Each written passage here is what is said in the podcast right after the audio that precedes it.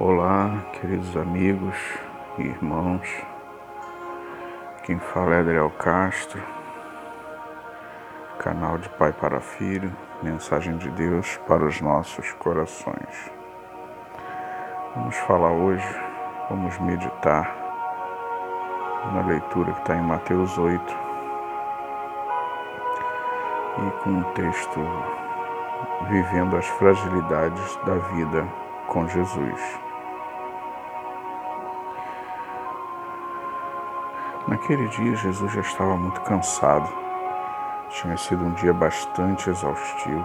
Havia pregado muitas vezes durante aquele dia e tinha lidado com a pressão da multidão.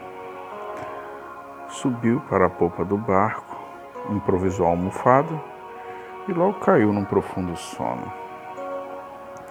Tão profundo que de fato Jesus nem despertou, mesmo quando o barco começou a agitar-se e a bater-se contra as ondas. A água estava caindo torrencialmente do céu e jorrava pelas amoradas do barco, e ele continuava a dormir. A situação se tornou desesperadora.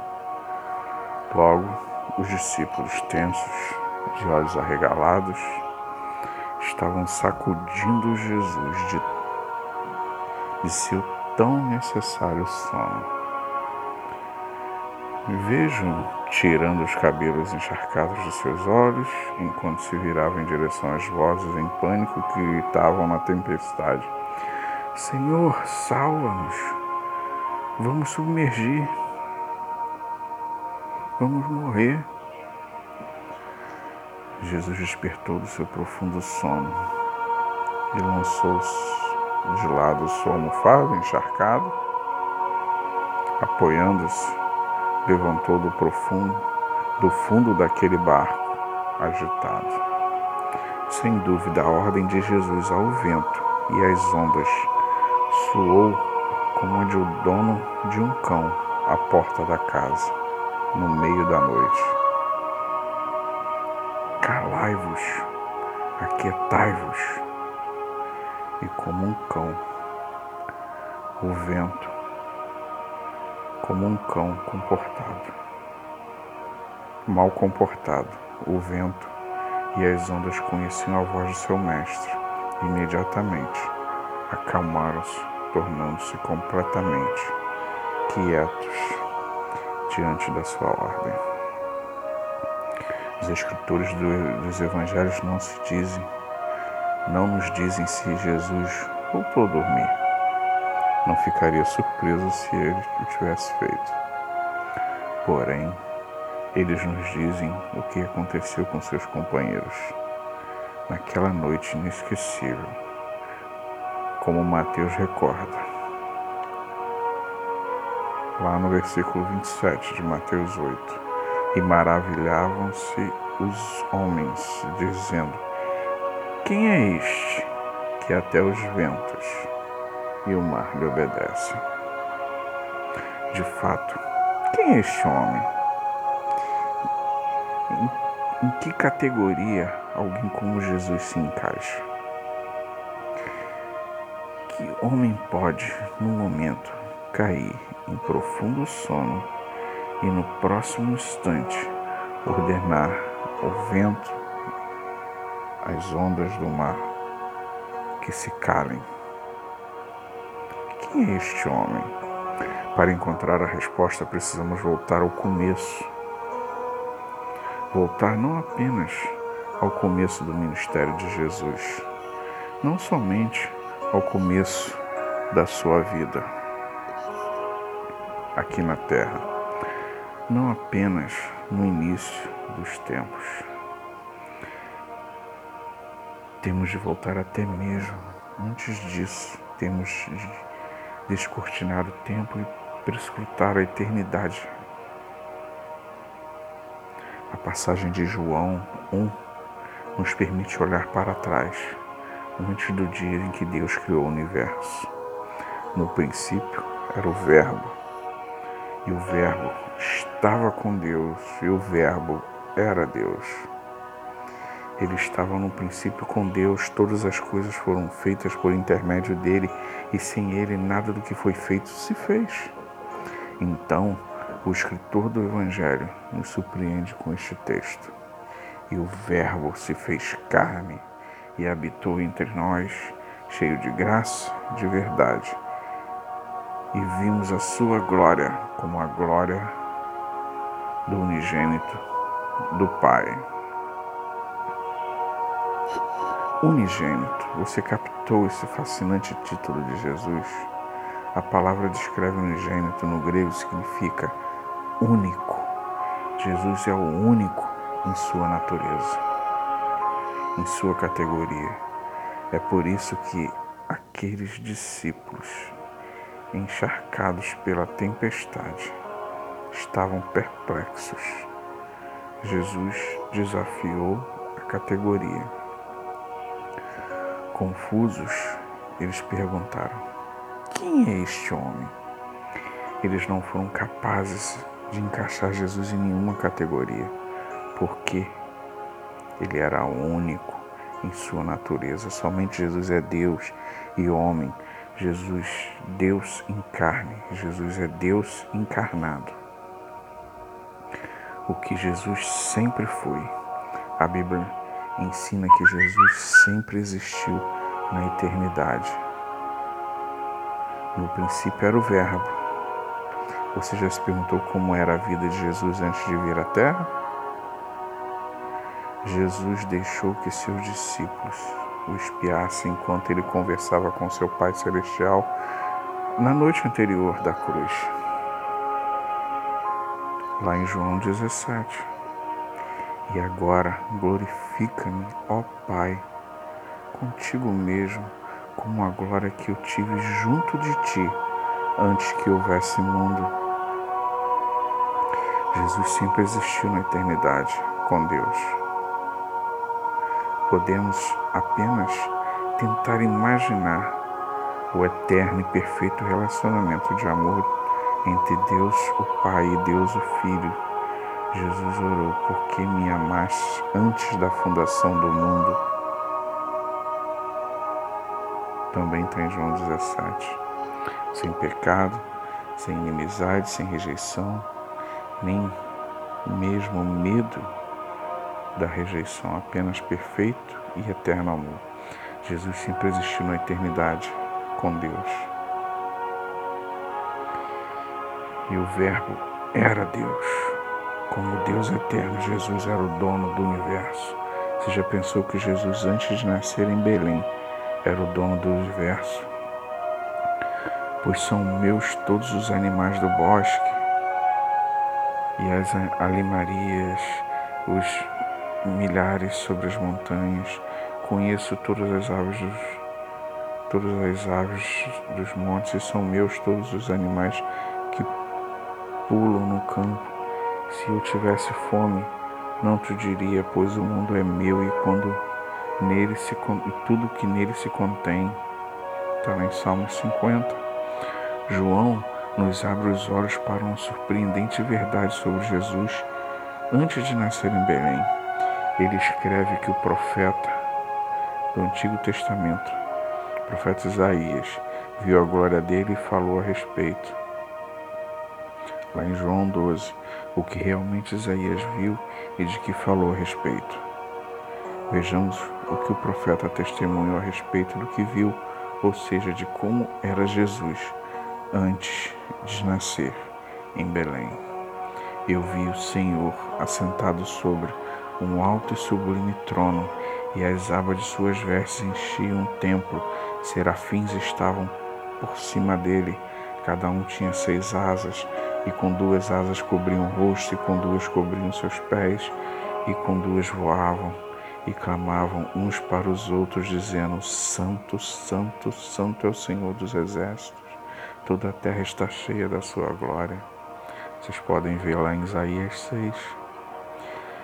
Olha que impressionante o encontro Isaías teve com Jesus antes dele nascer em Belém.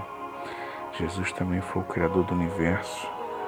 Como segunda pessoa da Trindade, ele chamou a existência a todo este universo por meio de sua poderosa palavra, pois nele foram criadas todas as coisas, nos céus e sobre a terra, as visíveis e as invisíveis, sejam tronos, sejam soberanias, quer principados, quer potestades, tudo foi criado por meio dele e para ele.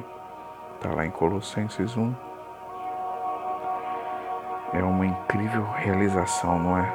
Jesus sempre existiu na eternidade. Como eterno, ele sempre esteve com Deus, ele sempre foi Deus, foi o Criador do universo, que é uma experiência dissonante. Leia a descrição de Jesus como Deus que se encontra em João 1. Então, imediatamente, vá ao verso 14. No princípio era o Verbo, e o Verbo estava com Deus, e o Verbo era Deus. Ele estava no princípio com Deus. Todas as coisas foram feitas por intermédio dele, e sem ele, nada do que foi feito se fez, e o Verbo se fez carne e habitou entre nós. E o que o Eterno se fez? Perceba os contrastes excepcionais nessa mensagem. O primeiro contraste é que o Eterno, Deus, se fez carne. O Espírito Santo poderia ter levado João a usar uma palavra menos evidente. Ele poderia ter dito: o Verbo se tornou ser humano, mas ele não fez. O Espírito Santo escolheu uma palavra bruta para deixar bem claro o seu ponto. O Verbo se fez carne. Às vezes, se estamos tentando ser enfáticos, diremos carnes e sangue verdadeiros. Esta é a fala enfática e brusca que João estava usando. Jesus Cristo foi Deus em forma de carne. O eterno Deus assumiu um corpo humano restrito ao tempo e ao espaço. O ancião de dias agora tinha um corpo que se cansava, sentia fome e sede. Deus encarnado sentiu a dor e a tentação. Ele derramou sangue verdadeiro e morreu uma morte verdadeira na cruz. O segundo contraste é que aquele que vivia em toda a eternidade passada com Deus veio e habitou entre nós não é assustador perceber que o eterno Deus fez sua entrada neste mundo por um estábulo mal cheiroso? A história é sempre embelezada quando contamos de Natal a Natal sobre o nascimento de Jesus.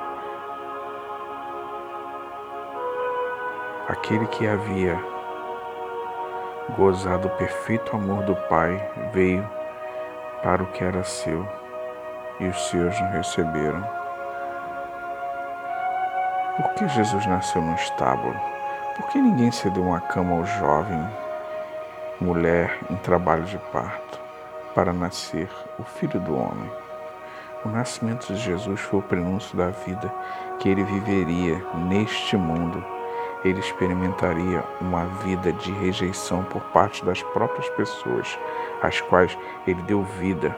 O terceiro contraste é que Jesus, que viveu por toda a eternidade passada com Deus, agora vivia a vida comum de um carpinteiro judeu. Aquele que vestiu as vestes reais do céu despiu-se delas e foi envolvido em roupinhas de bebê. Aquele que havia sentado no trono do universo estava deitado num coxo para alimentação de animais. Aquele que conhecia o incenso do céu, agora sentia os odores de urina, de estrume de animais ardendo em suas narinas de bebê. Ele que conhecia o louvor dos seres angelicais, chamando-o Santo, Santo, Santo, agora ouviu o som de ovelhas, camelos, jumentos e o quarto contraste chocante é aquele que havia sido o criador do universo. Era agora um bebezinho independente. Aquele que chamou o universo à existência agora emitia uns sons suaves de um bebê recém-nascido. Aquele que havia sustentado o universo pelo seu divino poder era agora dependente de uma jovem judia para alimentá-lo e trocar suas fraldas. Henri Gapier, Gapiep comentou em seu livro Sem Retratos de Cristo. O Cristo que caminhou pelas ruas poeirentas da Galiléia era o Deus que havia passado pelas trilhas das galáxias. O Cristo que acendeu fogo à beira do lago, que, para preparar o café da manhã para os seus discípulos cansados e famintos, havia acendido bilhões e bilhões de estrelas, pendurando-as pelo céu da noite. Ele que pediu de beber ao excluído, havia enchido a água de cada rio, lago e oceano nesse, nesse mundo. Cristo se fez a própria revelação de Deus. Em Jesus adentrou a humanidade. A eternidade invadiu o tempo. Quem é este homem? Este homem é Jesus de Nazaré, o Deus em carne. Deus veio, viveu em nosso mundo como um ser humano verdadeiro. Jesus é Deus encarnado. E que a encarnação de Jesus significa para nós o impacto, é o impacto final da encarnação de Cristo, é que nos podemos ter salvação eterna o apóstolo Paulo lembra lá em 1 Timóteo 1: Fiel é a palavra e digna de toda aceitação que Cristo veio ao mundo para salvar os pecadores. Se Jesus não tivesse vindo, o nosso mundo não haveria salvação. Não haveria salvação. Porém, há ainda outra maneira pela qual a encarnação de Jesus veio impactar nossas vidas como seus seguidores na noite antes de Jesus ir à cruz para completar a salvação do seu povo, ele orou: Assim como tu enviaste ao mundo, me enviaste ao mundo, também eu os envio ao mundo. Lá em João 17. E depois de Jesus, morrer na cruz e ressuscitar, ele anunciou aos seus discípulos: Assim como o Pai me enviou, eu também vos envio. Lá em João 20 como seguidores de, do Salvador, que veio em carne, nós também precisamos viver uma vida de fragilidade. Não podemos nos esconder em comunidades cristãs, tendo contato mínimo com o mundo. Desde o começo, Jesus ensinou aos seus discípulos: Vós sois a luz do mundo. Não se pode esconder a cidade edificada sobre um monte. Não se acende uma cadeia para colocá-la uma candeia para colocá-la debaixo do alqueire, mas no velador, e alumia a todos que encontram na casa. Assim brilhe também a vossa luz diante dos homens, para que vejam as vossas boas obras e glorifiquem, ao vosso Pai que está nos céus. Está lá em Mateus 5, de 14 a 16. O apóstolo Pedro estava na encosta da Galiléia aquele dia, ouvindo o Salvador explicar o tipo de ministério que seus seguidores teriam. Ele escreveu mais tarde: mantendo exemplar o vosso procedimento no meio dos gentios, para que, naquilo que falam contra vós outros como de malfeitores, observando-vos em, em vossas boas obras, glorifiquem a Deus no dia da visitação, lá em 1 Pedro 2. Aqueles que se dizem seguidores do Senhor Jesus, que vêm em carne, devem permear o nosso mundo a fim de chamar a atenção das pessoas para Deus. Devemos refletir o caráter de Cristo em nossas escolas, faculdades, locais de trabalho, nossos bairros, em nossa vizinhança, nossa casa. Não devemos nos esconder do mundo, pelo contrário, como o nosso Salvador, devemos andar na vida diária de modo digno, verdadeiro para a glória dele, não nossa. Alguns de nossos ministérios pessoais podem incluir atos de misericórdia ao adentrarmos o mundo de pessoas necessitadas.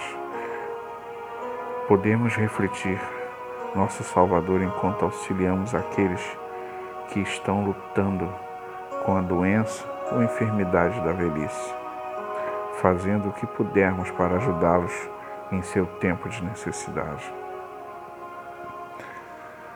Podemos acompanhar aqueles que lutam com vício, buscando com firmeza, mas em amor, ajudá-los a, a encontrar sua esperança em Cristo.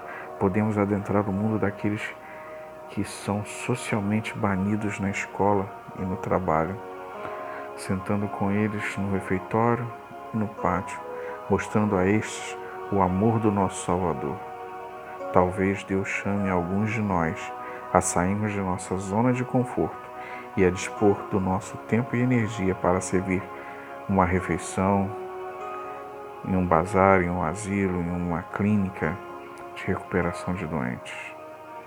Outros ministérios pessoais são diretamente focados no Evangelho, à medida que nós cristãos refletimos a disposição de nosso Senhor em deixar o conforto do céu e adentrar no mundo caído, que possamos sair da nossa zona de conforto e falar de Jesus aos outros.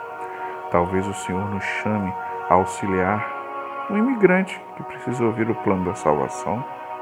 O Senhor pode nos levar a ministrar até numa cadeia no presídio. Podemos ser direcionados a ajudar com estudos bíblicos em uma missão evangelística. Curvemos e oremos para que nosso Senhor Jesus nos dê olhos para enxergarmos as oportunidades que Ele tem providencialmente colocado ao nosso redor, para que imitemos Sua disposição em deixar seu mundo para viver no nosso. Alegrai-vos com os que se alegram e chorais com os que choram, e tende mesmo sentimento uns para com os outros, em lugar de serdes orgulhosos. Considerai, condescendei com o que é humilde. Não sejais sábios aos vossos próprios olhos. Romanos 12, 15 e 16. Irmãos, que possamos ter esse direcionamento de Deus para seguirmos essa vida como Jesus nos ensinou. Que essa mensagem vá ao encontro dos seus corações, como foi o encontro do meu. Que Deus te abençoe, te guarde, que faça resplandecer o seu rosto sobre ti e tenha misericórdia de ti. Que o Senhor sobre ti levante o seu rosto e te dê a paz. Amém.